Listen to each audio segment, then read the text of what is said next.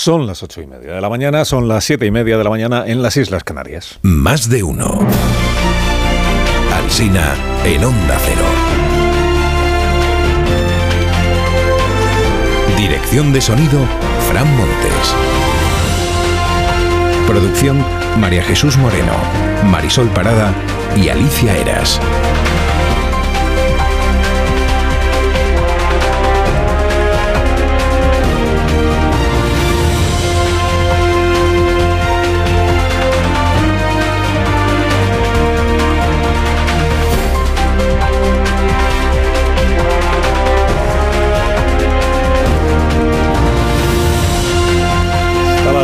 De la mañana, hasta las doce y veinte, estamos en cadena desde las doce y veinte en emisión local. Esto se llama Más de Uno, esto es Onda Cero. Hemos empezado a las seis de la mañana, vamos a estar con ustedes mientras usted quiera, ¿verdad? Y enseguida estaremos en Bruselas para contarle cómo le va al ministro Álvarez, ¿eh? que ya está en marcha esa, esa reunión. Pero antes le recuerdo algunas otras cuestiones de las últimas horas. Eh, Xavier Trías, a Xavier Trías le acompañó durante mucho tiempo la imagen de hombre sensato, ¿no? También cuando se convirtió al independentismo como Artur Mas, ¿no? a la nueva religión indepe. ¿no? Xavier Trías ayer declaró que el PSOE estuvo detrás del 23F. No solo eso, dijo que es evidente que así fue y que por decirlo le van a llamar gaga. I em diran que estic gagà, que estic gran, però, però és evident. Gran gaga. O sea, eh, gaga se dice igual en catalán que en, que en español. Gaga. No, gaga no está. Lo que es que habrá oído campanas sobre Armada y Enrique Mújica y tal. La conspiranoia, ¿no? A ver si el elefante blanco era Rodolfo Llopis, el señor Trías. Tesis, que el 23F se hizo para que cambiara el gobierno, llegara Felipe González y así se frenara el autogobierno en Cataluña. Yo, mi, me, conmigo. Todo aquí es autorreferencial. Hasta el 23F sirve de coartada para un proceso. El ministro Bolaños manifestó después de escuchar a Xavier Trías su máximo respeto al señor, al señor Gagano, al señor Trías. Los diputados socialistas, las diputadas socialistas fueron rehenes, como todos los diputados del Congreso de los Diputados en aquel golpe de Estado del 23F. Todos los diputados fueron rehenes. Lástima que al PSOE se le pasara a decir esto mismo cuando su diputado Felipe Sicilia subió a la tribuna a atribuir el 23F a la bancada de la derecha. Hace 41 años, la derecha quiso parar un pleno del Congreso y parar también la democracia. Todos Lo hizo con tricornios. Con tricornios, todos los diputados fueron rehenes. ¿no? En el Congreso se estrena hoy la traducción simultánea del catalán, el euskera, el gallego. El asturiano y el aragonés tienen que esperar. De momento solo se pueden traducir los propios oradores a sí mismos. Empieza lo de los pinganillos. Se abre una nueva era, anuncia el país en su portada. A dos columnas, yo creo que un título como este merece cinco. Se, hace- se abre una nueva era en el Congreso.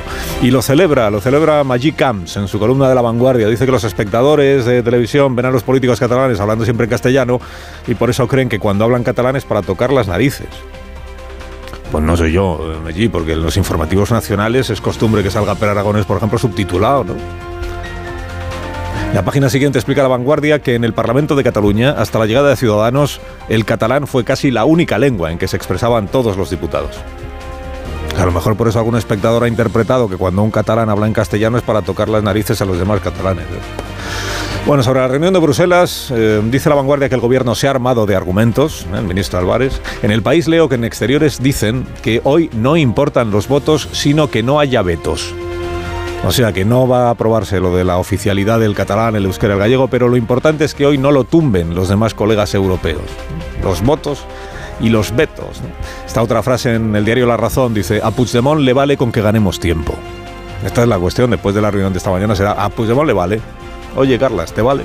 En el mundo explica Suances que no hay nada normal en este proceso, que nunca antes ha ocurrido que un país solicite de golpe la inclusión de tres lenguas adicionales en la Unión Europea y que además lo haga bajo su presidencia de turno, porque España es presidente de turno de la Unión Europea. Las fuentes consultadas por Suances dicen que todo esto es disparatado. Otras fuentes que dicen que, claro, decirle que no a una petición que hace quien está en la presidencia de la Unión Europea, o sea, de turno, que por eso al final hoy lo que van a hacer pues es poner a dormir el tema, ¿no? Ni sí ni no. Ha dicho el portavoz de Sumar, Urtasun, que a la amnistía hay que llamarle amnistía, pero sin obsesionarse. Yo creo que no hay que ser prisionero de los términos tampoco. Eso es. ¿Para qué ser prisioneros de los términos, Arnás, pudiendo ser prisioneros de Puigdemont? ABC interpreta que la Moncloa está endureciendo el tono con Junts per Catalunya por la presión interna que tienen en el PSOE y porque IZ dijo ayer que la amnistía no tendría sentido si es para hacer lo mismo. Estos son los mensajes a Puigdemont para que entienda que algo tiene que ceder él. Por ejemplo, tiene que asumir que delinquió cuando atropelló los derechos políticos de todos los ciudadanos. Por lo menos que, que acepte eso, que lo asuma. Pues no parece que Puigdemont esté por asumir nada todo eso. Tribuna a favor de la amnistía, pero muy a favor de la amnistía de Ignacio Sánchez Cuenca en el diario El País. Tesis que la amnistía no supone impunidad. Porque lo que pasó en 2017 es que se equivocó el gobierno central y se equivocaron los líderes del proceso. Esto es un venga, empate, empate. Adjunta el columnista pues el tradicional pliego de cargos contra Mariano Rajoy.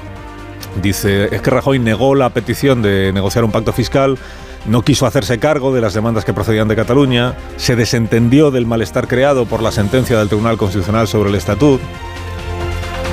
Sin ánimo de matizar que en realidad lo que pasó es que Rajoy le dijo a Artur Mas que estando en recesión España año 2012 no parecía el mejor momento para hablar del pacto fiscal. Lo que pasó es que luego le dejó a Artur Mas hacer en 2014 una consulta con las urnas aquellas de cartón sin 155 ni nada. ¿eh? Que después envió a Barcelona a Soraya Sáenz de Santa María a dialogar con el gobierno independentista, se entendía las mil maravillas con Junqueras. Y es verdad, le dijo no a Puigdemont cuando Puigdemont le exigió un referéndum inconstitucional. Y entonces Puigdemont desairado dijo que habría referéndum por encima del Estado y de Rajoy y de todo el mundo. Pero bueno, empate, digo, empate, hubo empate. Empate y amnistía también para Rajoy, para Soraya, incluso para Pedro Sánchez por haber apoyado el 155. También hay que amnistiarle. Estuvo Nicolás Redondo Terreros, o Terrenos, expulsado del PSOE, con Vicente Vallés anoche. Seguiré siendo socialista con carné o sin carné. Yo distingo bien, creo, entre la catedral y el deán de la catedral. Yo sé lo que es el Partido Socialista Obrero Español y sé quién lo dirige ahora. En La Razón escribe Tony Bolaño, condescendiente, que Nicolás ha confundido la libertad de expresión con la deslealtad. Y en La Razón escribe José Antonio Vera que el PSOE no ha expulsado todavía a Felipe González porque sería un escándalo transoceánico, pero que están en desprestigiarle. En el PP, en lo que están es en llenar de gente su mitin del próximo domingo, dice el confidencial.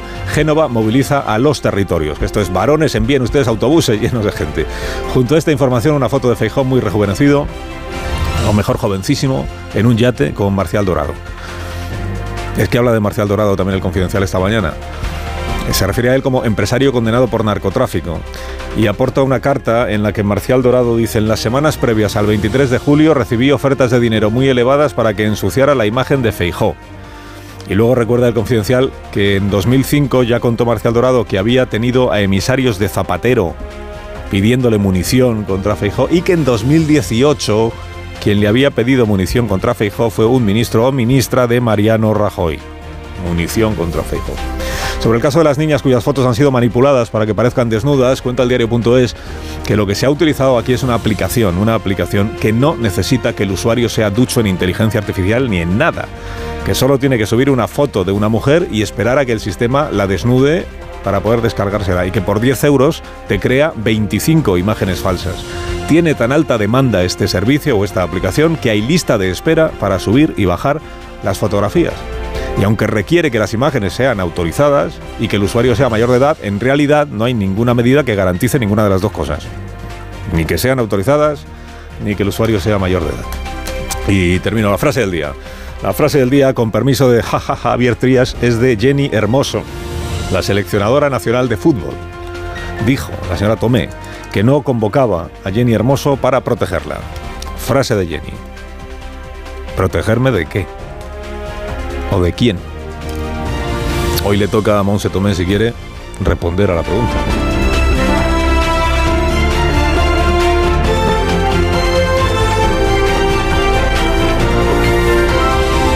Con Carlos Alsina en Onda Cero, somos más de uno.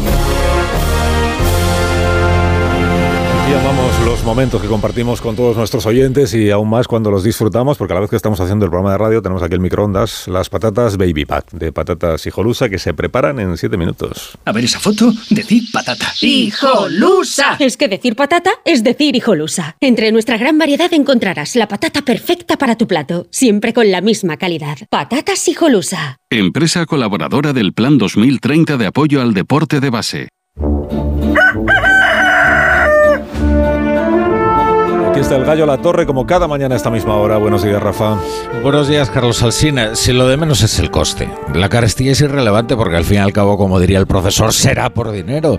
Lo fundamental del pinganillo es que pretende sustituir la existencia por la coexistencia. No sé si se me entiende.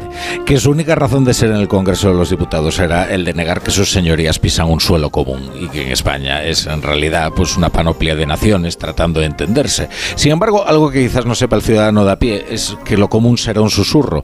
Quiero decir que cuando un diputado de Esquerra se lanza a hablar en catalán, no lo traducirán a la euskera y al gallego. Eh, Cuando alguien hable en euskera no lo traducirán al gallego y al catalán. Al final todos terminarán traducidos únicamente al castellano. ¿Y por qué? Por una razón utilitaria que desnuda lo absurdo de la novedad. Todos entienden la lengua común, de manera que al final será la lengua en la que se entiendan en un reconocimiento implícito, íntimo, susurrante de la realidad. El pinganillo es un fin en sí mismo, no un medio, sino un fin, y su distribución en el Congreso de los Diputados es un despliegue nada anecdótico, igual que la sustitución de la soberanía nacional por la soberanía popular, de la que la Constitución no dice ni palabra. Concluye, La Torre, concluye.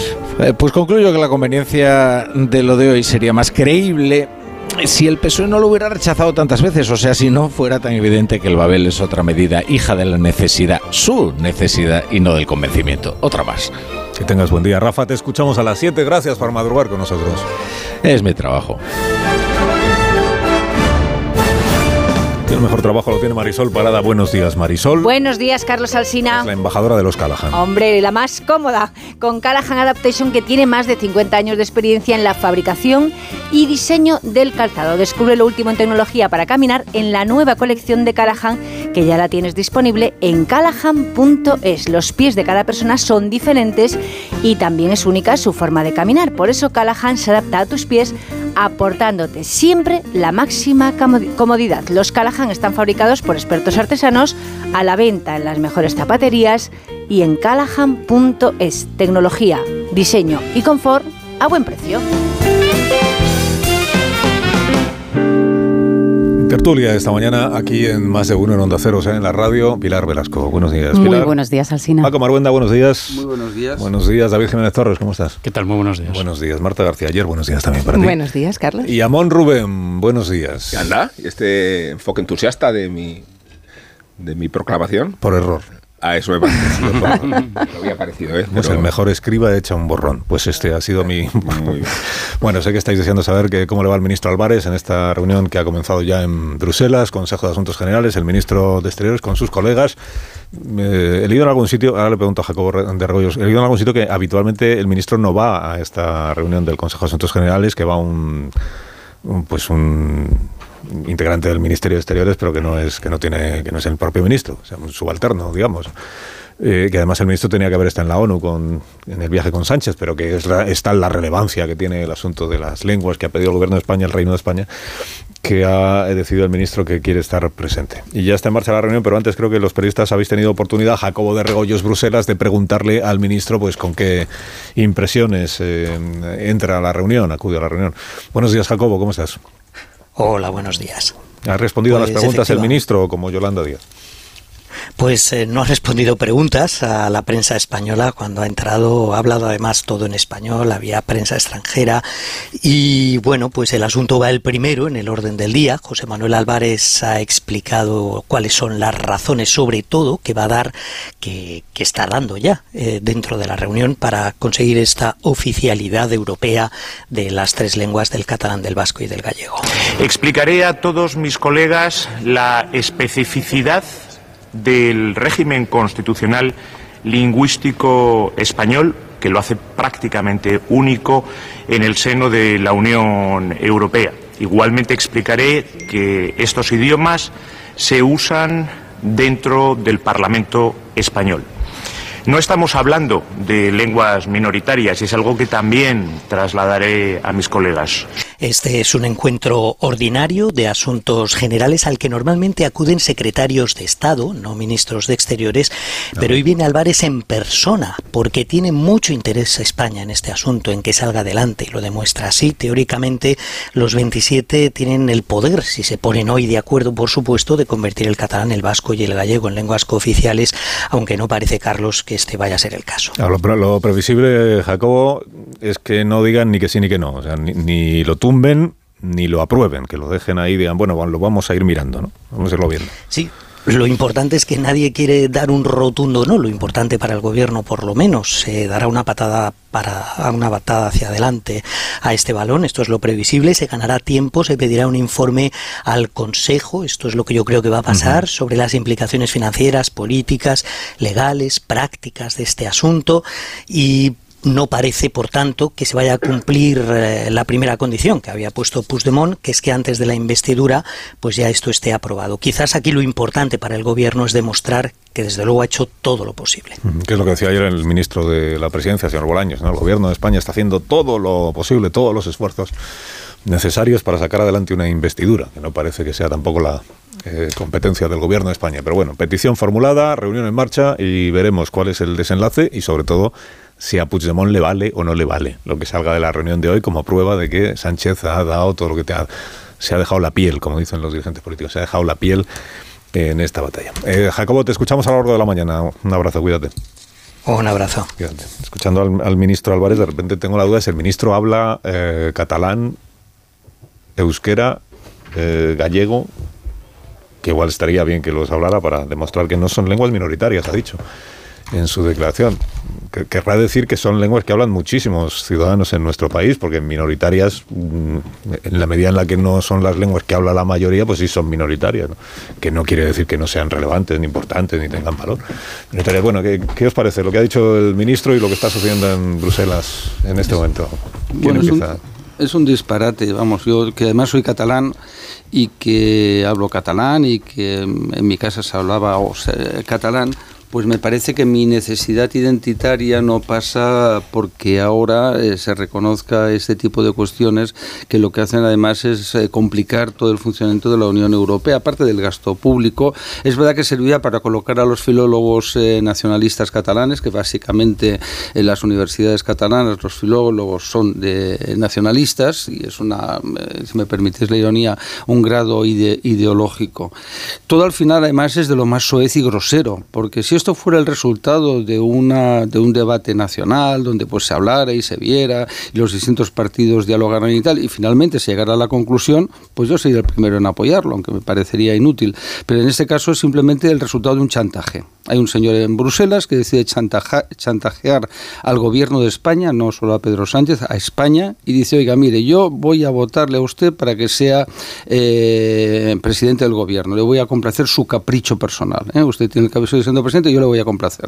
Y le voy a exigir lo siguiente. En primer lugar, le exijo el tema del catalán en el Congreso y el catalán en Europa. Esto, lo de Europa, como no depende de Sánchez, bueno, pues monta el enredo. En el, caso del Parlamento, muy sencillo, Francina Armengol es nacionalista catalana, es decir, podía ser perfectamente de Esquerra Republicana sin ninguna dificultad y nos, eh, nos, nos coloca esta historia como si la oficialidad territorial se convirtiera en una oficialidad eh, nacional. Pero el medio de la cuestión es un tema personal, es decir, es que eh, Puigdemont quiere estar en Navidad, casa, en casa por Navidad, perdón, ¿no? Y quiere la amnistía. Bueno, eso es la indignidad de todo este procedimiento. Sí, yo separaría, o al menos para mí merece en consideración distinta el debate de eh, la parte europea y el de la parte nacional. Yo creo que hay algo bastante defendible en la idea de que si el catalán, el euskera y el gallego son lenguas españolas, no lenguas del Estado español, lenguas de la nación española, eh, que se puedan hablar en el Congreso. Y ahí también hay una cuestión básica de respeto al hablante, a su lengua de preferencia, a su lengua materna, etcétera. Y al menos ese debate de principios, me parece que hay argumentos sólidos para defender que se pueda utilizar en el Congreso Nacional. Es verdad, como señalaba Paco, que se hace por los motivos, equivocados. Sabemos que esto es parte de la compra de una amnistía por parte del Partido Socialista.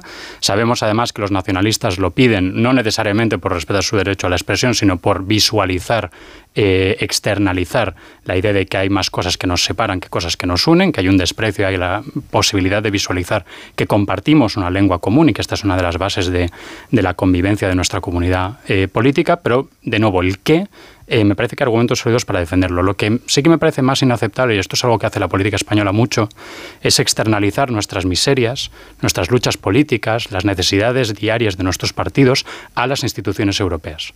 Es decir, que ahora nosotros digamos en Europa, oiga, es que como ahora nosotros necesitamos una investidura, ahora ustedes tienen que convertir estas lenguas en lenguas oficiales de la Unión Europea. Porque ahí no solo me parece que estamos yendo un paso más en, los pagos al independentismo, sino que además creo que nos estamos convirtiendo en socios europeos pues no demasiado agradables. Y eso es quizás lo que también entiendo que genera las reticencias eh, al nivel europeo. Dice el ministro Álvarez que uno de los argumentos que él va a utilizar es que eh, se hablan estas lenguas en el Parlamento español. Será cuando termine el debate de hoy, que es el debate sobre la reforma del reglamento para que se hablen estas lenguas, ¿no? No, hasta ahora. Eh, Pilar Velasco. Sí, eh, a ver, yo también separaría los dos planos, aunque eh, pertenecen a la misma hoja de ruta. esto ya pasaba en el Senado y tampoco nos, no se incendió el debate, o yo no lo recuerdo, y nadie se echó las manos a la cabeza porque se entendía que las lenguas cooficiales se podían hablar en el Senado de la misma manera que podía haberse incorporado este trámite, este, este cambio en el reglamento en el mismo momento que se hizo en el Senado. ¿no? Seguramente que si hubiera sido en un momento político distinto, el debate habría sido otro, directamente no habría eh, habido debate. ¿no? Consenso hay en la medida en la que responde a un trámite parlamentario y tiene que ser aprobado por mayoría. Si mm, no tuviera los suficientes apoyos, hoy no se podría aprobar ese cambio del reglamento, eh, que sí que lo, que, lo ha incentivado el Partido Socialista, pero que va a ser apoyado por un resto de partidos. El resto de partidos creo que va a contar solo eh, con, con el voto en contra de Vox y del Partido Popular ¿no? Sé lo que hará Coalición Canaria, pero vamos, que, que va a tener consenso dado que requiere eh, la mayoría.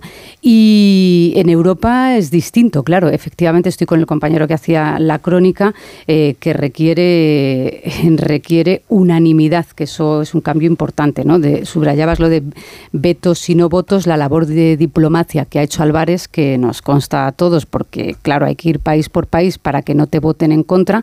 ¿Por qué? Porque si votan en contra, el balón cae al suelo. De hecho, es una metáfora que utilizan desde exteriores. El objetivo es que el balón no caiga al suelo, porque si hoy alguien votara que no, se acabó, se acabó aquí la historia. ¿no?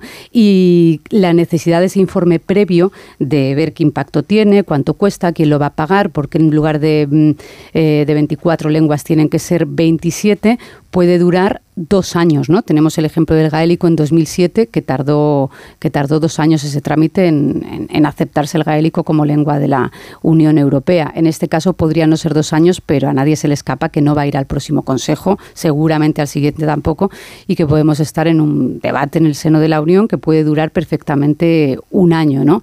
Eh, y que desde distintas fuentes de la Unión dicen de la dificultad de que se acepten estos tres idiomas, ¿no? Si hubiera ido el catalán solo, a lo mejor yo tendría mis dudas no solo por, por número de hablantes, ¿no? El, catalán se habla más eh, por un mayor número de hablantes que, otros idiomas eh, de la Unión Europea, pero son tres idiomas, eh, el euskera, el gallego, el catalán, que efectivamente veremos cuando esté ese informe previo sobre la mesa que, votan el resto de los países. A mí me parece mm, también muy necesario separar ambos debates, pero creo que por las razones opuestas a las que comentabas, David. Eh, ver, Rubén, no solo te llevo a ti la contraria, es algo bastante generalizado. Dale, dale. Vamos, que estoy ansioso. Dale.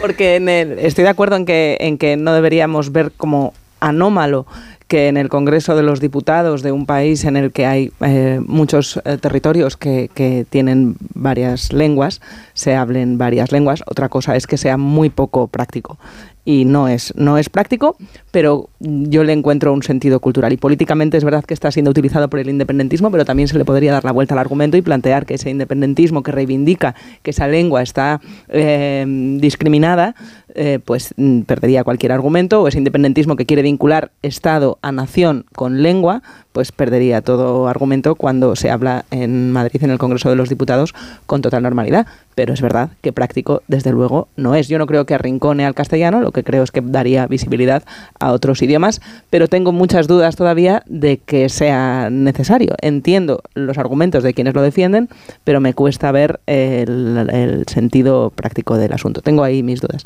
En el caso de la Unión Europea, sin embargo, eh, me resulta más paradójico escuchar a tanta gente que que, no se alegraría porque tuvieran más visibilidad eh, lenguas eh, españolas en, un, en una torre de Babel, como diría Rubén, que ya de facto lo es, y en medio de un caos en el que si Groenlandia se independiza de Dinamarca, que puede pasar em, legalmente si aprueban el referéndum, habría que sumar el groenlandés. Si Chipre se unifica, habría que sumar el turco. Si, o sea, hay muchos, ya, ya Europa ya tiene ese caos de las lenguas y ha decidido por cuestiones políticas cuáles da visibilidad y cuáles no. Y la función que tiene el reconocimiento de las lenguas en la Torre de Babel, que ya es de por sí la Unión Europea, no es práctico en ningún momento. Porque ya, de hecho, las nuevas generaciones, cada vez más en el Parlamento Europeo, hablan inglés, ya prescinden ellos de facto de los traductores, todo el mundo habla en inglés y poco a poco los traductores van convirtiéndose en algo para otras generaciones que los propios europarlamentarios eh, o, para reivindicaciones eh, más simbólicas porque lo que se usa es el inglés y está reconocido por la Unión Europea, es un estatus político y cultural, no de la parte de la, de la función comunicativa que tiene la lengua. Es que si el Parlamento Europeo tuviera una lengua eh, común y de, inglés, cohesión, ya la tiene. Eh, sería vigente y la utilizaría. O sea, que, que, que es, creo el debate es al revés. Pero hay dos Eh, planos. existiendo como existe una lengua común, se recurre a ella. Pero- por razones prácticas y porque parlamentar consiste precisamente en entenderse y no en abastecer al- al- a las sesiones de elementos de distorsión y de confusión. De todos ellos, el más increíble es que el que se va a utilizar en España es que los pinganillos solo traducen en español. Entonces vamos a asistir realmente a lo que ya asistíamos. Todas sus señorías escuchando en el mismo idioma a través de un pinganillo. Y esta es una imagen estrictamente delirante, eh, eh, que tiene muy poco que ver con, con la riqueza cultural, con la pluralidad lingüística, tiene que ver con el delirio de un esquema identitario al que nos plegamos precisamente por la minoría en que se encuentra Sánchez para poder a sacar adelante su, su proyecto político. A mí, de, de lo que me impresiona de la dimensión exterior, si es que hay que hacer dos dimensiones, es ese esfuerzo diplomático con que Álvarez ha tratado de convencer a las instituciones europeas de que hay que acotar el espacio de impunidad e inmunidad de Puigdemont y ahora se convierte en el embajador de su causa. En, el primer peón de confianza de- del movimiento independentista y de los privilegios que está reclamando Puigdemont. Entonces, ¿cómo convence, con qué credibilidad, con qué autoridad un ministro de Exteriores que ha jugado durante tres años a decir a las instituciones europeas, cuidado con Puigdemont, queremos unas reglas de espacio de justicia común, eh, a este señor no puede estar impunemente Waterloo? Ahora, este, este mismo agente de, instigación de la aberración política que supone Puigdemont es quien está convenciendo a las instituciones europeas de que por mandato de Puigdemont hay que introducir el catalán como una lengua oficial. Mira, yo estoy de acuerdo entonces, contigo esto es un disparate. totalmente. Entonces, cuando los debates se serenen, se plantean serenamente. Mientras se plantean en un extremo disparatado, pues se plantean disparatadamente. ¿Por qué? Porque la sesión que inaugurará hoy el proceso del pinganillo será todos escuchando en castellano lo que dice el pinganillo. Serénate, serénate, serénate. No, pero es que no se Yo- puede serenar uno. yo por dar- por alusiones- Aquí estábamos de Por, acuerdo. por yo por dar David tenía que replicar a Marta y puedo Pilar tiene serenar. que replicar a Con ningún Rubén. concepto. Yo por dar réplica a la réplica, yo creo que todos estamos de acuerdo que en el, en el terreno práctico esto colapsa, evidentemente. No hay ni- ningún sentido utilitario a lo que vamos a ver más que el sentido utilitario político de eh, la compra de una, de una investidura. Esto desde luego, pero también todos entendemos que las lenguas no solo tienen el elemento práctico, al menos los humanos no lo percibimos así, porque si fuera así, directamente todos aprenderíamos en el colegio inglés y así todos nos entenderíamos perfectamente a nivel europeo eh, o, o a nivel internacional, ¿vale? Em, entonces, dado que aquí hay una dimensión adicional, por esto también digo que, al menos en principio, no me parece mal la idea de reconocer o de permitir la expresión en estos idiomas. Decías, Marta, lo de que se puede quitar razones al independentismo eh, permitiendo que se expresen en el Congreso. Todos sabemos que el independentismo no necesita razones, se los inventa cuando no, cuando no los tiene. No es verdad que, ah, si les damos esto, entonces ya no tienen capacidad eh, de movilización, porque lo que hemos visto en los últimos 40 años es que en cuanto les concedes algo, se crea una nueva demanda, y una nueva demanda, y una nueva demanda. Esto de ninguna manera va a desarmar dialécticamente al independentismo, porque también no creo que la razón por la que la gente votaba a Esquerra o a Junts en las últimas elecciones era para que se pudiera hablar catalán en el, en el Congreso. ¿no? Y es verdad que también cuando hablamos del- de la cuestión del reconocimiento, y aquí ya me estoy replicando yo a mí mismo, nos Me olvidamos a veces... me estaba queriendo, estaba queriendo puedo- dar réplica, puedo pero digo, si lo estás haciendo tú mejor. Puedo hacer la tertulia entera yo solo, ¿eh? no. Eh, es verdad que tenemos los parlamentos autonómicos y la gente que está en contra de que se permita hablar estas lenguas en el Congreso Nacional lo que dirá es estas lenguas no son cooficiales a nivel nacional, sino que lo son a nivel autonómico y para eso ya se hablan en algunos parlamentos autonómicos, incluso mayoritariamente eh, y ahí no hay ningún problema. Y a lo mejor ese es el ámbito correcto de su, eh, de su reconocimiento. Sí, es verdad, pero catalo catalanoparlantes no independentistas están expresando que les haría ilusión eh, volvemos a esa dimensión no utilitarista de la lengua, mm, ver que su idioma materno se habla en el Congreso de los Diputados de su país. y a mí ese razonamiento me resulta interesante. No, no, no, yo no, vivo en una zona de España pero multilingüe. que, a ver, que Puigdemont se presenta. Uno, y serenaos. La gente que vivimos en zonas de España donde solo se habla una lengua, creo que lo vemos muy diferente a aquellos que viven en zonas de España donde se habla este ser, de, ser, de, Madrid, como yo y como, como Álvarez, que presume ser de Usera, un barrio obrero de Madrid, claro, es muy, muy normativo y muy poco plural en términos lingüísticos. Pero la pena es que este debate de las lenguas, precisamente porque es un imperativo de la agenda independentista, parezca el punto uno, el punto uno de Puigdemont, lo asociemos, lo ya, pero por eso Rubén, empezamos por aquí. Déjame terminar la frase. Que lo asociemos al caos, a la confusión, a la Torre de Babel, porque sea una agenda independentista es, una pena. Claro que, que, es más útil que Feijó hable inglés que gallego para, para defender los intereses españoles de Bruselas, eh, pero la riqueza cultural de las lenguas ante un... es la parte que yo no entiendo. Que ¿Por qué es más útil? Porque efectivamente el inglés, que es un idioma muy invasivo, que no es un idioma primario en ningún país europeo, es el que se utiliza de manera natural tanto en el Parlamento Europeo como en los pasillos, como en los bares, como en cualquier rincón de Bruselas. porque es así de invasivo el inglés. Feijóo se explicará mejor en español, que es el idioma con el, en el que ha hablado toda su vida, que en gallego, que lo habló más tarde creo, o, que en inglés. Y lo que digo es que el inglés es un idioma tan invasivo que es útil para defender los intereses, porque las conversaciones se producen en inglés en las instituciones europeas. Pero eso no quita que haya que, que, reconocer la riqueza cultural de las lenguas por muy incómodo que sea. Si luego la realidad será la del Senado, que no se usa tanto. Es, que el sitio adecuado para reconocerlo es el Senado. Es un despropósito nacional que lo hagamos en el Congreso, donde la, la lengua franca la lengua franca es el español, es el castellano. Pues carguémonos el castellano. Oye, para mí perfecto, yo soy bilingüe, soy catalán. A partir de ahora tendremos eh, una ruptura de la igualdad. Yo voy a ser superior a vosotros porque tendré un sistema financiero mejor y vosotros vais a tener que pagarme. Todos, os gusta o no. ¿Sabes? Eso se llama el concierto vasco. Pues solo vais a tener el concierto económico. ¿Queremos eso como españoles? Ese es el objetivo. Oye, pues en el Senado vaya que, que haya plurilingüismo. el idioma menos discriminado de todos en las instituciones europeas, lo cuenta Ignacio Zembrero, me parece muy interesante, es el gallego, porque hay muchos gallegos que ya lo estaban hablando, aprovechándose que lo traducían desde el portugués pues, en Bruselas. Eh, pero yo digo, a ver, por favor, la escena de, Pausa. que esta es de, de Orwell total, es todo el Parlamento con el pintanillo escuchando español. Es, que es, un planteamiento. Los problemas de nuestro Congreso, los problemas de nuestro Congreso empezaron mucho antes de esto, ¿eh? y desde luego el, problema de nuestra vida parlamentaria no empieza con esto. ¿eh? No lo agrandemos. Pausa, pausa, pausa, pausa, pausa. Eh, me, pregunta la audiencia, es, solo puedo responder del Parlamento, si en los parlamentos autonómicos gallego, catalán y, vasco hay traducción simultánea. Sé que en el Parlamento vasco, sí, sí, en el vasco sí desde hace mil años. Para ellos mismos. Porque el euskera, digamos que, como diría Álvarez, mm, bueno, no, sea, el euskera, no todos los diputados del Parlamento Vasco entienden ni hablan el euskera y por eso hay traducción simultánea de siempre, yo creo. Eh, en el gallego, en el Parlamento gallego no lo sé. En el catalán no me consta. No, no, me consta. te consta ni te consta. Claro, puede ser diputado, puede ser diputado autonómico en Cataluña alguien que solo hable español y que no hable catalán y que entonces requiera de traducción simultánea, pues es una hipótesis que nunca nos hemos Yo he sido diputado en ese Parlamento, entonces yo hablo catalán, pero te hacen bullying, es decir, te miran mal, se levanta. ha mejorado su catalán con el tiempo. Y su castellano. Eh. Yo creo que todos los diputados del Parlamento catalán hablan catalán o entienden el catalán. Ahora, ¿sería posible que hubiera un diputado autonómico en el Parlamento de Cataluña que no entendiera el catalán? y que reclamara traducción simultánea. ¿Sería posible eso? es una, la mazmorra. situación interesante. No es ideal, la mazmorra. Situación interesante. Pausa, son las 9 y 3 minutos, una hora o menos en las Islas Canarias. Ahora mismo continuamos. Más de uno en Onda Cero. Carlos Alsina.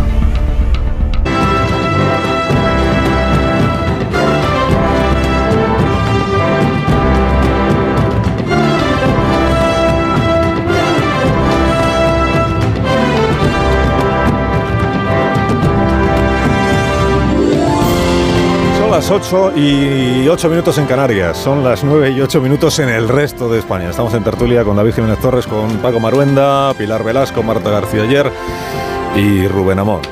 Igual os habéis quedado con ganas de decir alguna cosa más, seguro que sí, pero no sobre las lenguas ya, o sí sino sobre todo lo demás, que es lo de la negociación esta inexistente, sobre la, bueno, inexistente para el Partido Socialista, pero prioritaria para sumar, por ejemplo, respecto de la amnistía y las voces que se van escuchando a ese respecto. Que veo que hoy las crónicas, algunas crónicas dicen eh, mensajes mm, endurecidos hacia Puigdemont por parte del Palacio de la Moncloa y del Partido Socialista, eh, haciéndole ver a Puigdemont que él tiene que, él tiene que ceder en algo, que es lo de la unilateralidad porque es la manera de decir mm, está lo del empate que decíamos antes, ¿no? La unilateralidad, tú renuncias a la unilateralidad y entonces así ya digamos que la amnistía es más aceptable. Y luego lo de la COE. Ayer decía, eh, antes de ayer decía Yolanda Díaz en el diario La Vanguardia, eh, lo del movimiento social, el acuerdo social, el acompañamiento civil que dijo ayer el señor Rutasun, que se refiere a que patronales y sindicatos estén a favor de la amnistía. De momento la COE ha dicho que no, bueno, Garamendi ha dicho que no, y los sindicatos guardan, guardan silencio. ¿Algún comentario queréis hacer sobre todo este asunto, aunque sea breve? A mí la postura de Yolanda Díaz me parece un disparate dentro del argumentario disparatado que se está utilizando para defender esta amnistía. Yo no sé qué demonios tendrían que hacer los empresarios eh, acordando una amnistía. No sé en qué lugar de nuestro ordenamiento jurídico constitucional se dice que la COE o los sindicatos tienen algo que decir sobre medidas de, gracia o legislación extraordinaria por parte de, del, del, Congreso de los Diputados, pero me parece una muestra más de las extrañas esquizofrenias ¿no? por parte del discurso oficial en este sentido. Por un lado, se dice que tiene que haber un enorme acuerdo social eh, que impulse, que legitime la amnistía, y por otro lado se excluye eh, claramente o se da por hecha la exclusión de los partidos que representan a la mitad de, la ciudadanía. ¿no? Con lo cual, sí, eh, lo apoya UGT, que representa no sé cuántos eh, afiliados, no lo apoya Vox, que tiene un par de millones de, votantes, y decimos que hay un gran acuerdo social para, para apoyar esto. ¿no? Y aquí creo que entramos también en una cuestión básica de cómo afronta alguien como Yolanda Díaz el hecho de que muchísimos millones de ciudadanos españoles votan a partidos que no están de acuerdo con sus ideas. ¿Le parece que eso es, una representación legítima de la ciudadanía? ¿O le parece que es esta cosa que ella llama la derecha, que es una especie de fenómeno meteorológico o geológico que no representa realmente a ningún, a ningún ciudadano? El nivel de el nivel de indignidad que se ha llegado en la política española es realmente sorprendente y digo indignidad expresamente.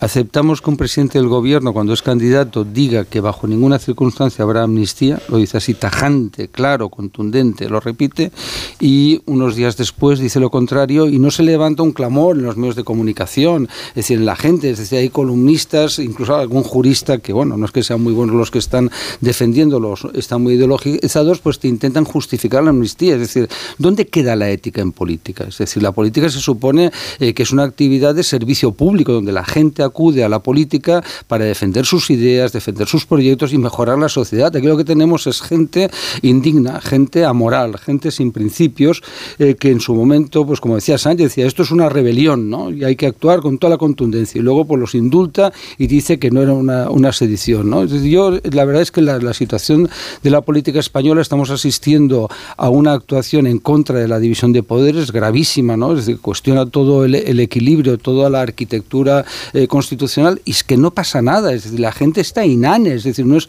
no es un tema, insisto, ideológico, es una intromisión ilegítima del poder ejecutivo y del poder legislativo en el poder judicial. La amnistía del año 36, que fue una, amnistía muy polémica, eh, fue unánime porque la izquierda tomó la calle la calle, que es lo que está pasando ahora, y al final la derecha se vio obligada, se forzó a Aniceto Alcalá, que, que era un gran jurista, y se perdonó lo que fue un auténtico golpe de Estado, es verdad que más grave, con muertos, con actuaciones violentas, etcétera, de lo que hemos vivido ahora, ¿no? Bueno, si al final la sociedad española pues aceptamos a cuatro juristas de medio pelo, pues bueno, pues eh, iremos mal.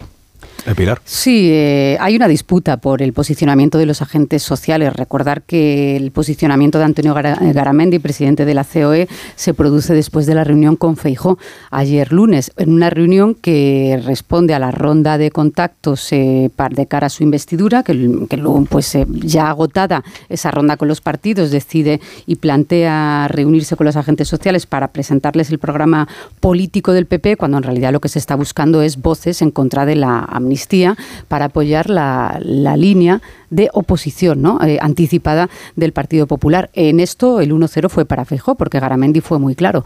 Eh, no estoy, lo dijo claramente, que no se me malinterprete, no estoy a favor de la amnistía.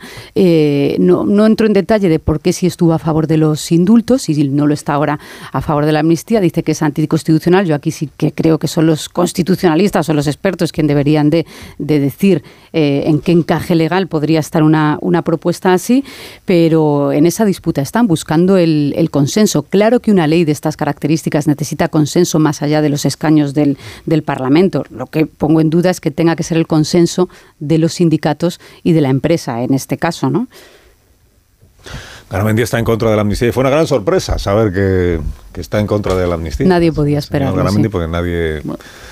Bueno. realmente es que hasta ahora a favor de la amnistía se han manifestado en Sumar, cuando digo sumar, me refiero al partido de Yolanda Díaz, no a la coalición electoral de los 15 partidos, porque no sé si Yolanda Díaz habla en nombre de los 15 cuando habla como presidenta de Sumar. Es un lío que tengo sin resolver cómo funciona esa coalición. Eh, a favor de la amnistía, los, los, que la piden son los independentistas, eh, Sumar, el Partido Nacionalista Vasco. Creo, que, creo, que, nadie más. Y por elipsis el PSOE. Eh, por elipsis. Bueno, sí, claro, por elipsis. Bueno, en, casi todos en el PSOE por el silencio que están guardando. eso es. Bueno, en realidad el silencio es, una, es una instrucción para en caso de que haya que repetir elecciones, no se les pueda decir que lo, apro No, hombre, pero no puede ser que en un tema como este estén en el cálculo electoral todos los dirigentes del PSOE. en el cálculo de investiduras, más que electoral, ¿eh? en el cálculo de investiduras. Por el silencio y por el comportamiento que se tiene con el discrepante. Que, tampoco estaría de más que quienes están a favor lo digan, igual que lo están diciendo quienes están en contra, pues que lo digan quienes están a favor y así se vería que hay un debate. De momento no sabemos si ni siquiera si hay un debate. Cuando saques la bandera cuadros. Bueno, no, a partir del 28 de septiembre, cuando decaiga mm, aparentemente la investidura fijo, es cuando podremos hacer directamente todas las preguntas y además exigir alguna respuesta. Ah, no, yo las preguntas las hago ya y las exijo ya. por eso ponía la coletilla de exigir respuestas Porque no creo que dependa eh, saber si la vicepresidenta primera del gobierno de España, por poner un ejemplo, está a favor o no de que, de que pues, no sea amnistiado. No creo que eso dependa de si Feijó saca adelante o no su investidura porque es una cuestión que vale para antes y para después. no depende de Yolanda Díaz y lo, y lo dicen desde el PSOE, esa proposición, claro, eh, no depende de ella. De hecho, cuando se les pregunta, oiga, el grupo de juristas que están armando un texto que podría convertirse en una proposición de ley son tajantes. Aquí el texto de una futura posible proposición lo hacemos nosotros, aquí no lo hace Yolanda Díaz. Hay una pregunta que yo creo que es muy sencilla, es muy sencilla, que es, ¿usted cree que Puigdemont no tiene que rendir cuentas ante un juez? Eh, a diferencia de lo que mantenían hasta ahora? Es una pregunta muy sencilla. No, está, no depende de la investidura de Feijóo, no depende de si estamos en el mes de septiembre o en el mes de noviembre, depende simplemente de cuál es su criterio sobre este asunto. ¿Usted cree que Puigdemont tiene que rendir cuentas ante un juez o no? Y entonces dicen los ministros, no, es que tenemos que esperar a ver si Feijóo saca adelante lo suyo y luego a ver si hay un proyecto de ley. Que no, que no, que no, que no. Eso no lo dijeron cuando Sánchez prometió que traería a Puigdemont a España a ser juzgado. Entonces no era una cuestión que hay que estudiar, hay que ver. la paradoja pues de nuestras ofensivas geopolíticas y nuestras presiones diplomáticas pasaban por recomendar a las instituciones europeas las condiciones idóneas para traernos a Puigdemont. Y ahora son las contrarias. A eso me refiero con este disparate. Claro, pues, igual que Yolanda Díaz ahora dice, pues sí, estoy a favor de la amnistía, pues muy bien, que está, está muy bien que exprese su criterio, no en función de la situación, sino su criterio. Estoy a favor de que Puigdemont sea amnistiado. ¿y por qué cuando le preguntábamos en campaña electoral no concretaba nunca sus propuestas sobre Cataluña? que no tenía criterio hasta ese momento. Aquí hay que tener criterio y expresarlo abiertamente, porque si no, no hay debate alguno. Todo es en función de, de lo que conviene, del calendario, y en eso están ellos, que es como se está viendo. Bueno, os voy a parar un momento. Eh, porque vamos a dedicar unos minutos a hablar de eh, una novela que saca ahora Javier Moro. Mm, es una novela, aunque está basada en hechos tan reales, tan reales, tan reales, que son los hechos que, que todos conocemos, pero que a, través de la novela o a partir de la novela vamos a poder conocer con más detalle. Javier Moro ha escrito sobre eh, Leopoldo López y Lilian Tintori, Lilian Tintori y Leopoldo López. El título es Nos quieren muertos, creo que se presenta hoy o se presenta hoy. Se presenta. Leopoldo López, buenos días. Muy buenos días, Carlos. bienvenido, ¿cómo está? Muy bien, muchísimas gracias. Se presenta hoy la, la novela eh, y aquí está Leopoldo López para hablar de Leopoldo López, los oyentes, yo creo que no hace falta que lo, que lo recuerde, pero es uno de los líderes de la oposición al chavismo en Venezuela, solo que está en nuestro país porque en Venezuela está está perseguido. Y ahora contaremos cómo consiguió salir, por ejemplo, de, su país para llegar hasta el nuestro.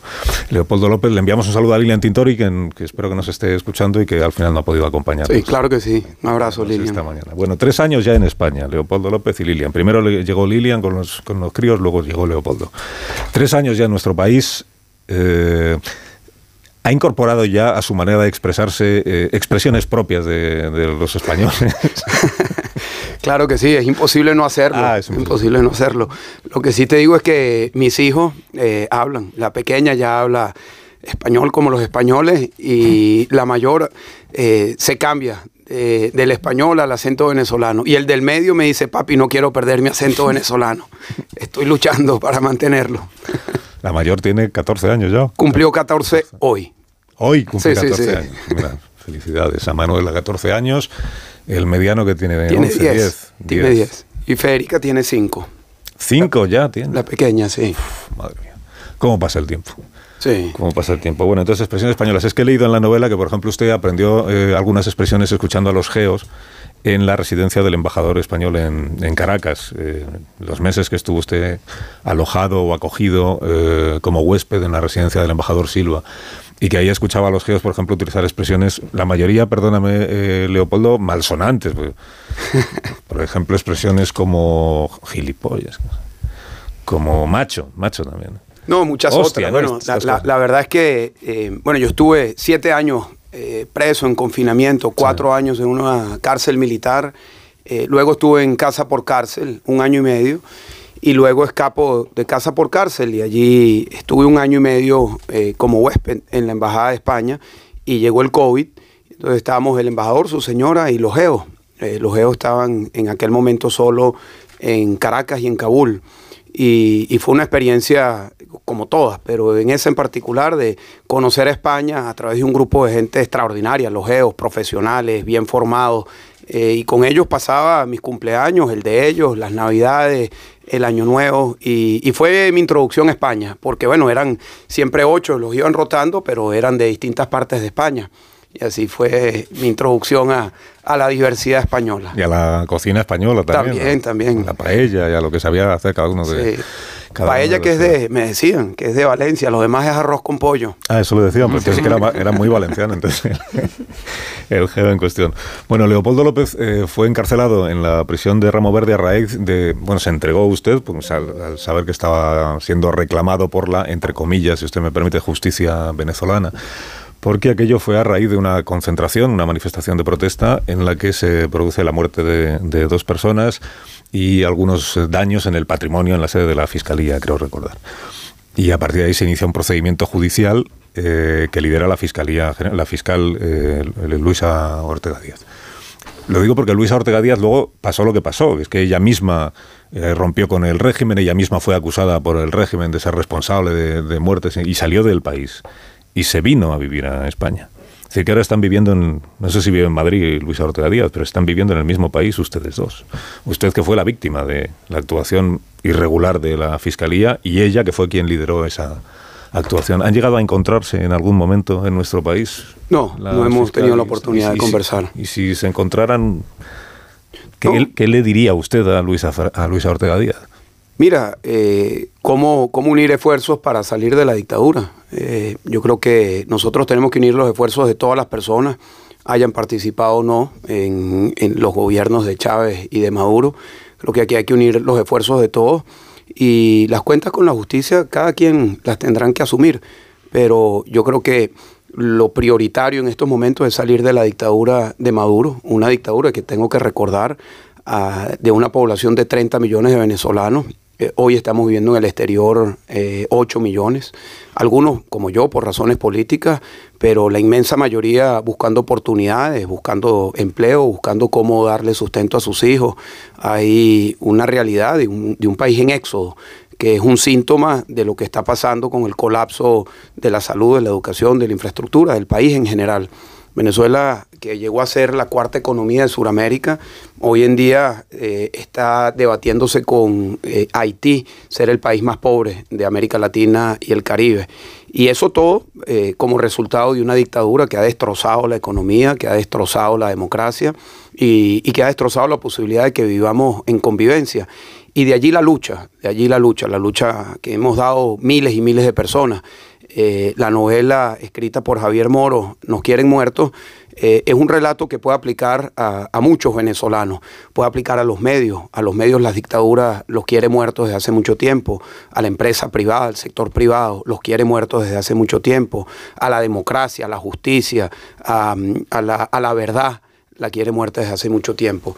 Y creo que eh, es una novela que, relata los hechos como, como ocurrieron de forma novelada, eh, pero es una oportunidad para que los españoles y quienes lean la novela se enteren de lo que ha ocurrido en nuestro país, porque si bien es cierto que hoy Venezuela no está en el ciclo de noticias como pudo haber estado hace unos años, eso no significa que el país ha mejorado, todo lo contrario. Hay más de 300 presos políticos, el éxodo de los venezolanos continúa, las violaciones sistemáticas a los derechos humanos.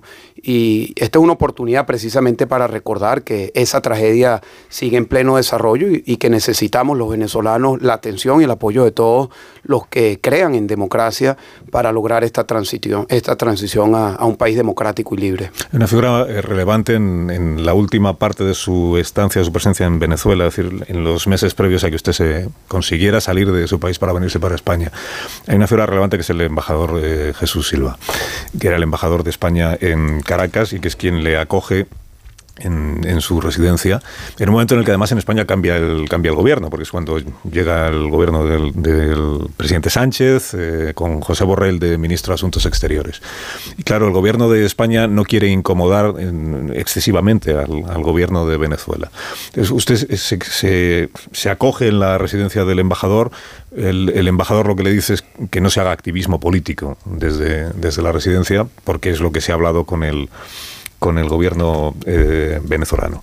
Le quiero preguntar por el papel del gobierno de España en aquellos meses. aquellos meses.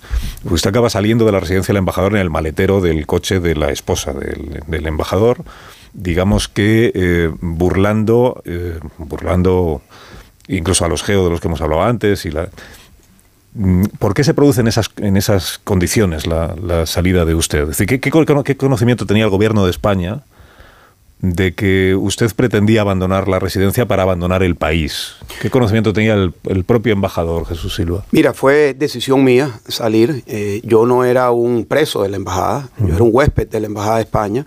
Eh, y de hecho, yo tengo que reconocer y agradecer a Josep Borrell, al, gobierno de, Sánchez en aquel momento, que me permitió estar eh, no un día, no una semana, no un mes, un año y medio en la embajada de España en una circunstancia en donde la embajada estaba bajo asedio, le cortaron la electricidad, el servicio de recolección de basura, eh, la embajada estaba rodeada eh, a veces de 30, pero llegó a estar rodeada de 200 funcionarios policiales, armados, drones por encima de la embajada, es decir, había un asedio eh, hacia la embajada.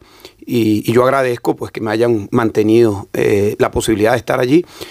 a finales del año 2020 yo tomo la decisión de, de salir de España eh, yo organicé esa salida em, como lo habíamos hecho con muchas otras personas en el pasado. No fue fácil porque mi cara es muy reconocida, pero eh, me ayudó el hecho de que había COVID eh, en aquel momento y las mascarillas pues estaban en, todas partes y no había vacuna en aquel momento. Entonces el temor de la infección al COVID pues era, muy alta. De hecho, al, al final, en nuestro último tramo llegando a Colombia, eh, antes de cruzar el río Orinoco, pasamos la última alcabala, veníamos em, con eh, uniformes de la empresa de electricidad del Estado, fue la manera como pudimos eh, pasar más de 20 puntos de chequeo de los militares y la policía, pero en el último nos agarraron. nunca supieron que era yo. pero em, fue un momento de muchísima tensión y te podría decir que a mí la máscara del COVID me salvó, porque fue lo único que permitió que no, que no me reconocieran. He aprendido leyendo la novela, perdona Leopoldo, que cuando te vas a fugar y, no quieres ser reconocido en, el coche, en este caso ibais creo que tres personas, lo importante es no ir en el asiento de atrás, porque cuando te paran en un control, eh, a, quien primero miran es al que va en el asiento de atrás porque entienden que ese es el importante, ¿no? Sí. Eh, el segundo al que miran es al conductor del vehículo y entonces el puesto más aliviado, digamos, es el de copiloto que decimos en, en España. Sí, todo eso son, son detalles que fuimos aprendiendo. De hecho, la, planificación de mi salida la hicimos durante un mes y parte de lo que hicieron las personas que me acompañaron a esto fue llegar a, a estos puntos de chequeo y ver cómo reaccionaban eh, los militares y la policía. Y pues allí llegamos a la conclusión que el puesto de menos atención era el del copiloto. Y así fue. Es que cuando se produjo tu salida de... Le estoy tuteando toda la entrevista, discúlpame.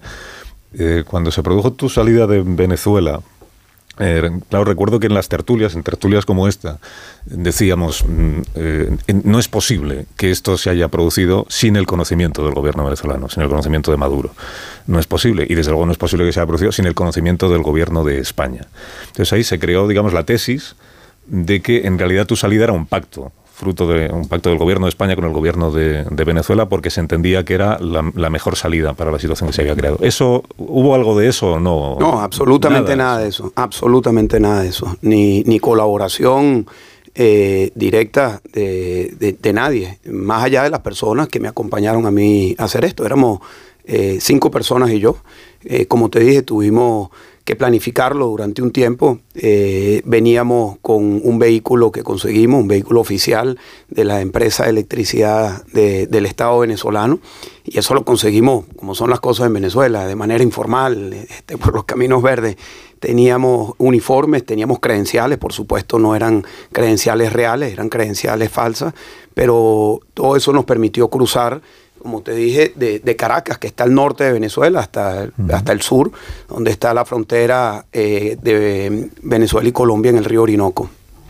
Antes de que tú consiguieras salir de, Venezuela, había salido Lilian Tinto, tu, tu esposa. Em, había salido semanas antes y también había, también había salido en el, en el coche, eludiendo en fin la vigilancia, había tenido que llegar hasta la costa, incluso meterse al agua a nadar con, con Manuela. Eh, supongo en los hombros o en brazos, para llegar hasta un bote y poder salir de allí. Ese es el momento más eh, difícil para ti, el momento en el que Lilian con tu hija pequeña abandona Venezuela mientras tú te quedas allí sin saber muy bien qué va a hacer de Mira, fue, fueron años muy duros, todos los años, eh, y, se fue desprendiendo la familia de Venezuela a lo largo que pasaba el tiempo. Mi padre salió el primer año que yo estuve preso, también él fue perseguido, salió a Estados Unidos, luego vino a España. Eh, luego sale mi madre, que tenía una condición de salud muy delicada, que no podía tratarla en Venezuela. Y luego salen mis hijos, y luego sale Lilian con mi hija menor. Yo pasé casi siete años sin ver a mi padre, casi dos años sin ver a mis hijos y a mi esposa. Y bueno, finalmente eh, tomé la decisión para, para verlos y encontrarme con todos ellos. Si bien este relato es el relato que nos ha tocado a nosotros, yo quiero resaltar que son decenas de miles, millones de historias que tienen los venezolanos. Yo invito a los españoles que tienen contacto cotidiano con español, con venezolanos, eh, porque somos casi 700 mil venezolanos aquí en España, que les pregunten eh, sobre su historia. Cada venezolano que está aquí tiene una historia, una historia de por qué salió, de cómo salió, de por qué lo querían muerto de una u otra manera, a ellos, a su profesión, a lo que hacían. Eh, el libro, si bien es el relato eh, nuestro, novelado, escrito de una manera creo que muy, muy amena y muy clara para, para poder entender lo que ha pasado durante esos años, puede ser la historia de millones de venezolanos. Eh, que están viviendo cómo enfrentar una dictadura y las consecuencias de una dictadura en los temas humanitarios, en el, en el día a día eh, de, de, la gente.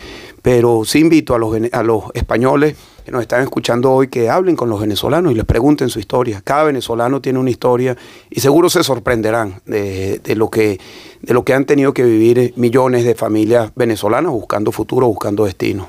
Como llevas ya tres años en España, no es un secreto para ti que eh, lo que tiene que ver con la situación política en Venezuela es objeto también de debate eh, político doméstico, digamos, en, nuestro país. Además, con posiciones muy vehementes en algunos, en algunos momentos. Eh, tu partido político, que es Voluntad Popular, es un partido que se define como de centro izquierda y que pertenece a la Internacional Socialista.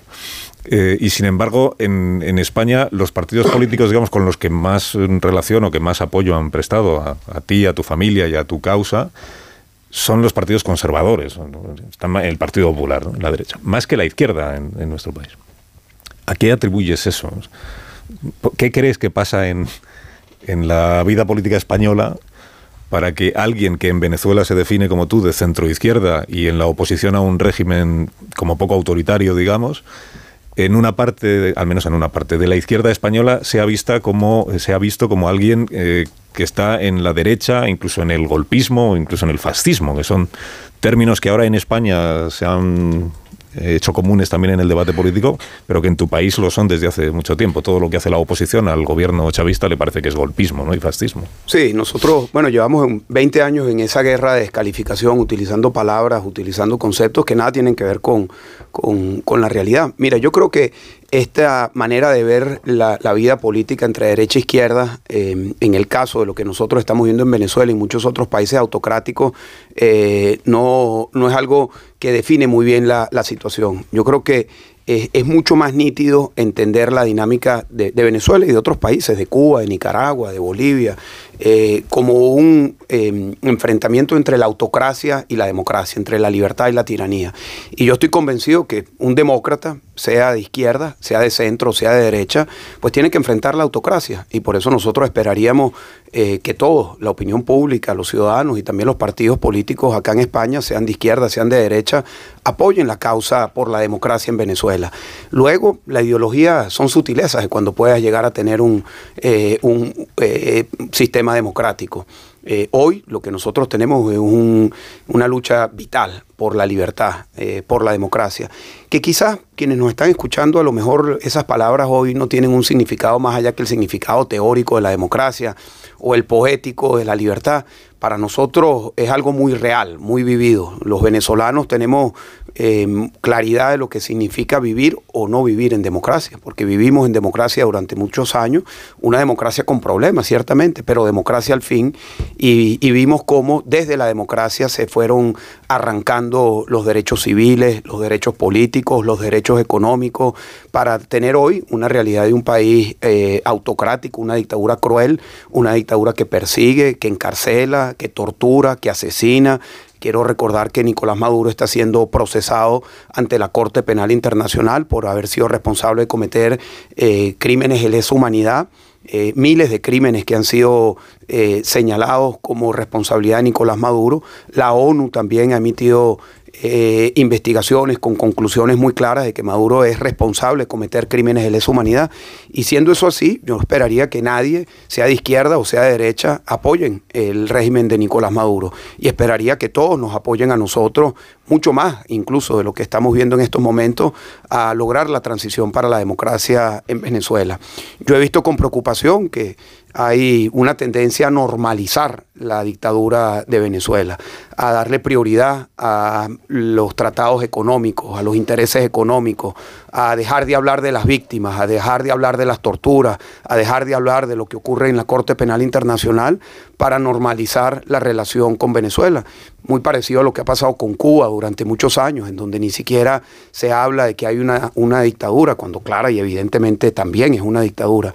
Eh, y eso yo creo que es lo que nosotros buscamos con este libro, Nos quieren muertos, eh, y por eso decidimos, cuando el, autor Javier Moro nos, invitó a poder hablar de nuestra historia, lo hicimos diciéndole, mira, eh, estamos dispuestos siempre que se diga la verdad, los hechos, y se ponga en contexto el caso de Venezuela, porque no se trata de nuestra historia, es la historia de Venezuela, es la historia de un país que está sufriendo, que sigue sufriendo, y que requiere el apoyo de, todos los demócratas del mundo para transitar hacia la democracia. Y España tiene una inmensa eh, responsabilidad. Y digo España, eh, los, españoles, las españolas, la opinión pública. Yo te, yo te digo que a mí me impresiona mucho positivamente cómo todos los días que salgo a la calle siempre hay personas que me reconocen, se acercan y, hablan del tema de Venezuela.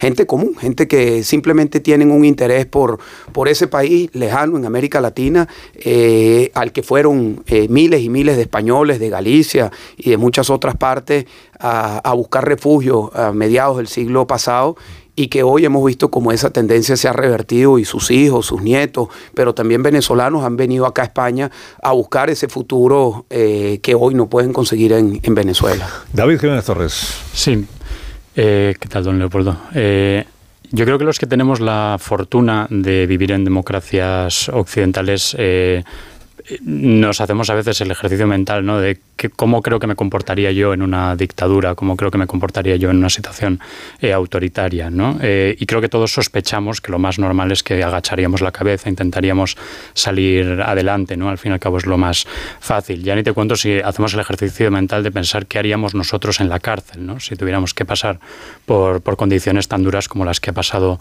eh, usted. ¿no? Yo creo que todos sospechamos que probablemente nos rendiríamos, ¿no? de nuevo agacharíamos la, la cabeza. Y, realmente ante alguien como usted, yo me hago la pregunta de qué, hizo que usted no se rompiera, que no agachara la cabeza, que no renunciara cuando eso para el 95% de nosotros sería lo más, lo más fácil. Bueno, lo primero es que uno no sabe eh, cómo vas a reaccionar hasta que llegas a una situación como esa. Sin embargo, eh, yo tuve la oportunidad de prepararme porque meses antes de que saliera esta orden de captura que finalmente me llevó a la cárcel, había otra orden de captura que luego retiraron. Y eso me llevó a mí a prepararme, en el sentido, leí mucho, leí cómo fue la experiencia de Mandela, la de Luther King, la de Gandhi, la de muchos presos venezolanos. Eh, y, si bien todas las experiencias son distintas, unas en hacinamiento, otras en soledad, en confinamiento solitario, como fue el mío, había un, un concepto que, que lo leí en todas estas experiencias, que es la idea de tener una rutina. Y yo el 18 de febrero del año 2014, cuando llego a la cárcel eh, militar de Ramo Verde, recuerdo muy, muy bien esa noche, en donde allí definí cuál iba a ser mi rutina. Y mi rutina fue muy, muy sencilla, pero la, la seguí con mucha disciplina. Era mente, cuerpo y alma, eh, elemental. Eh, todos los días rezaba yo soy católico, pero como la mayoría de los católicos, mecánico, en el sentido de fui bautizado, primera comunión, y uno hace un Ave María, un Padre Nuestro cuando está en problemas. Pero le doy gracias a Dios que estaba preparado, pues por lo menos tenía todo eso en la mochila, eh, para poder tener una fortaleza espiritual que conseguí a través de la oración pero también me dediqué a hacer mucho ejercicio físico con lo que tenía. Yo estaba en una celda de 2x2, pero te das cuenta que lo que necesitas es el peso de tu cuerpo y una barra o, algún elemento que te permita inventar y hacer ejercicio físico.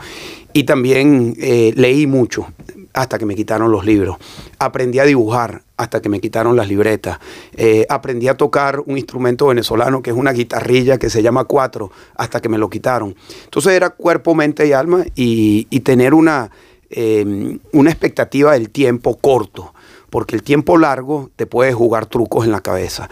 ¿A qué me refiero con esto? Si tú estás preso, y sobre todo si eres un preso político, que no tienes una sentencia clara de cuándo vas a salir, si no sales de acuerdo a, a los deseos de la dictadura, siempre está el riesgo de que crees una expectativa de que vas a salir en una semana, en un mes, en dos meses, y cuando no llegue ese momento, eh, llega una inmensa frustración. Yo vi a compañeros presos que entraron en ese ciclo de frustración y yo por eso decidí que manejaba el tema del tiempo eh, día a día y todos los días los ganaba en, mi cabeza si hacía estas tres cosas.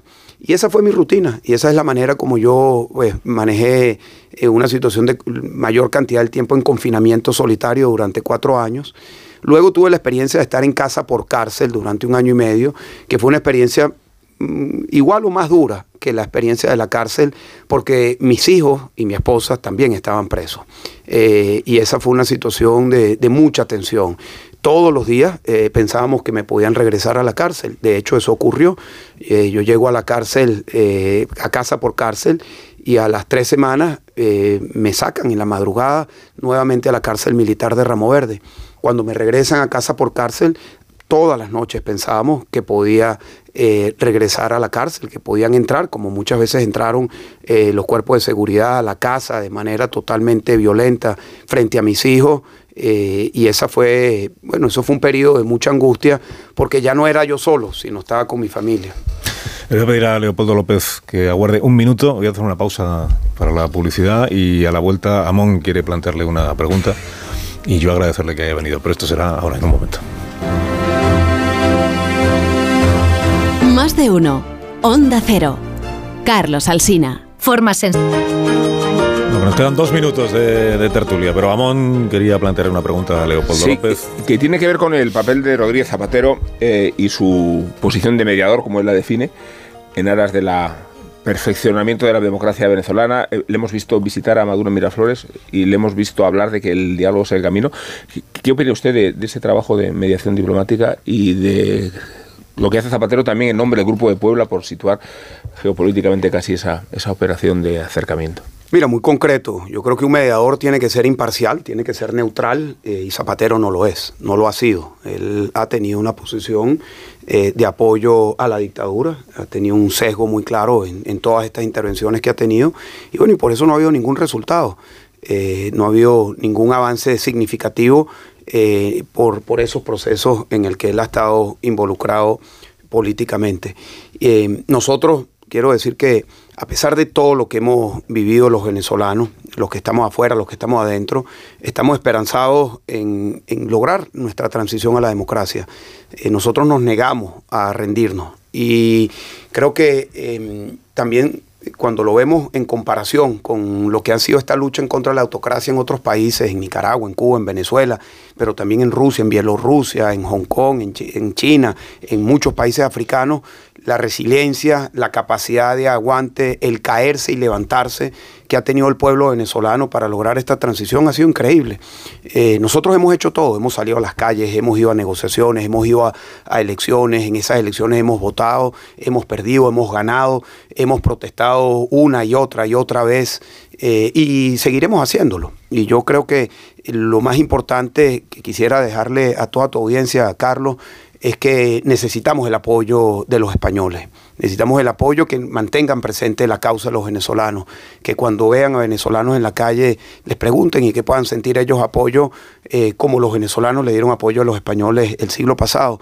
Eh, y que esta lucha es una lucha que no solo está en Venezuela. Yo el último año y medio me he dedicado a construir una alianza de quienes estamos en esta situación, no solo en América Latina, sino en el mundo.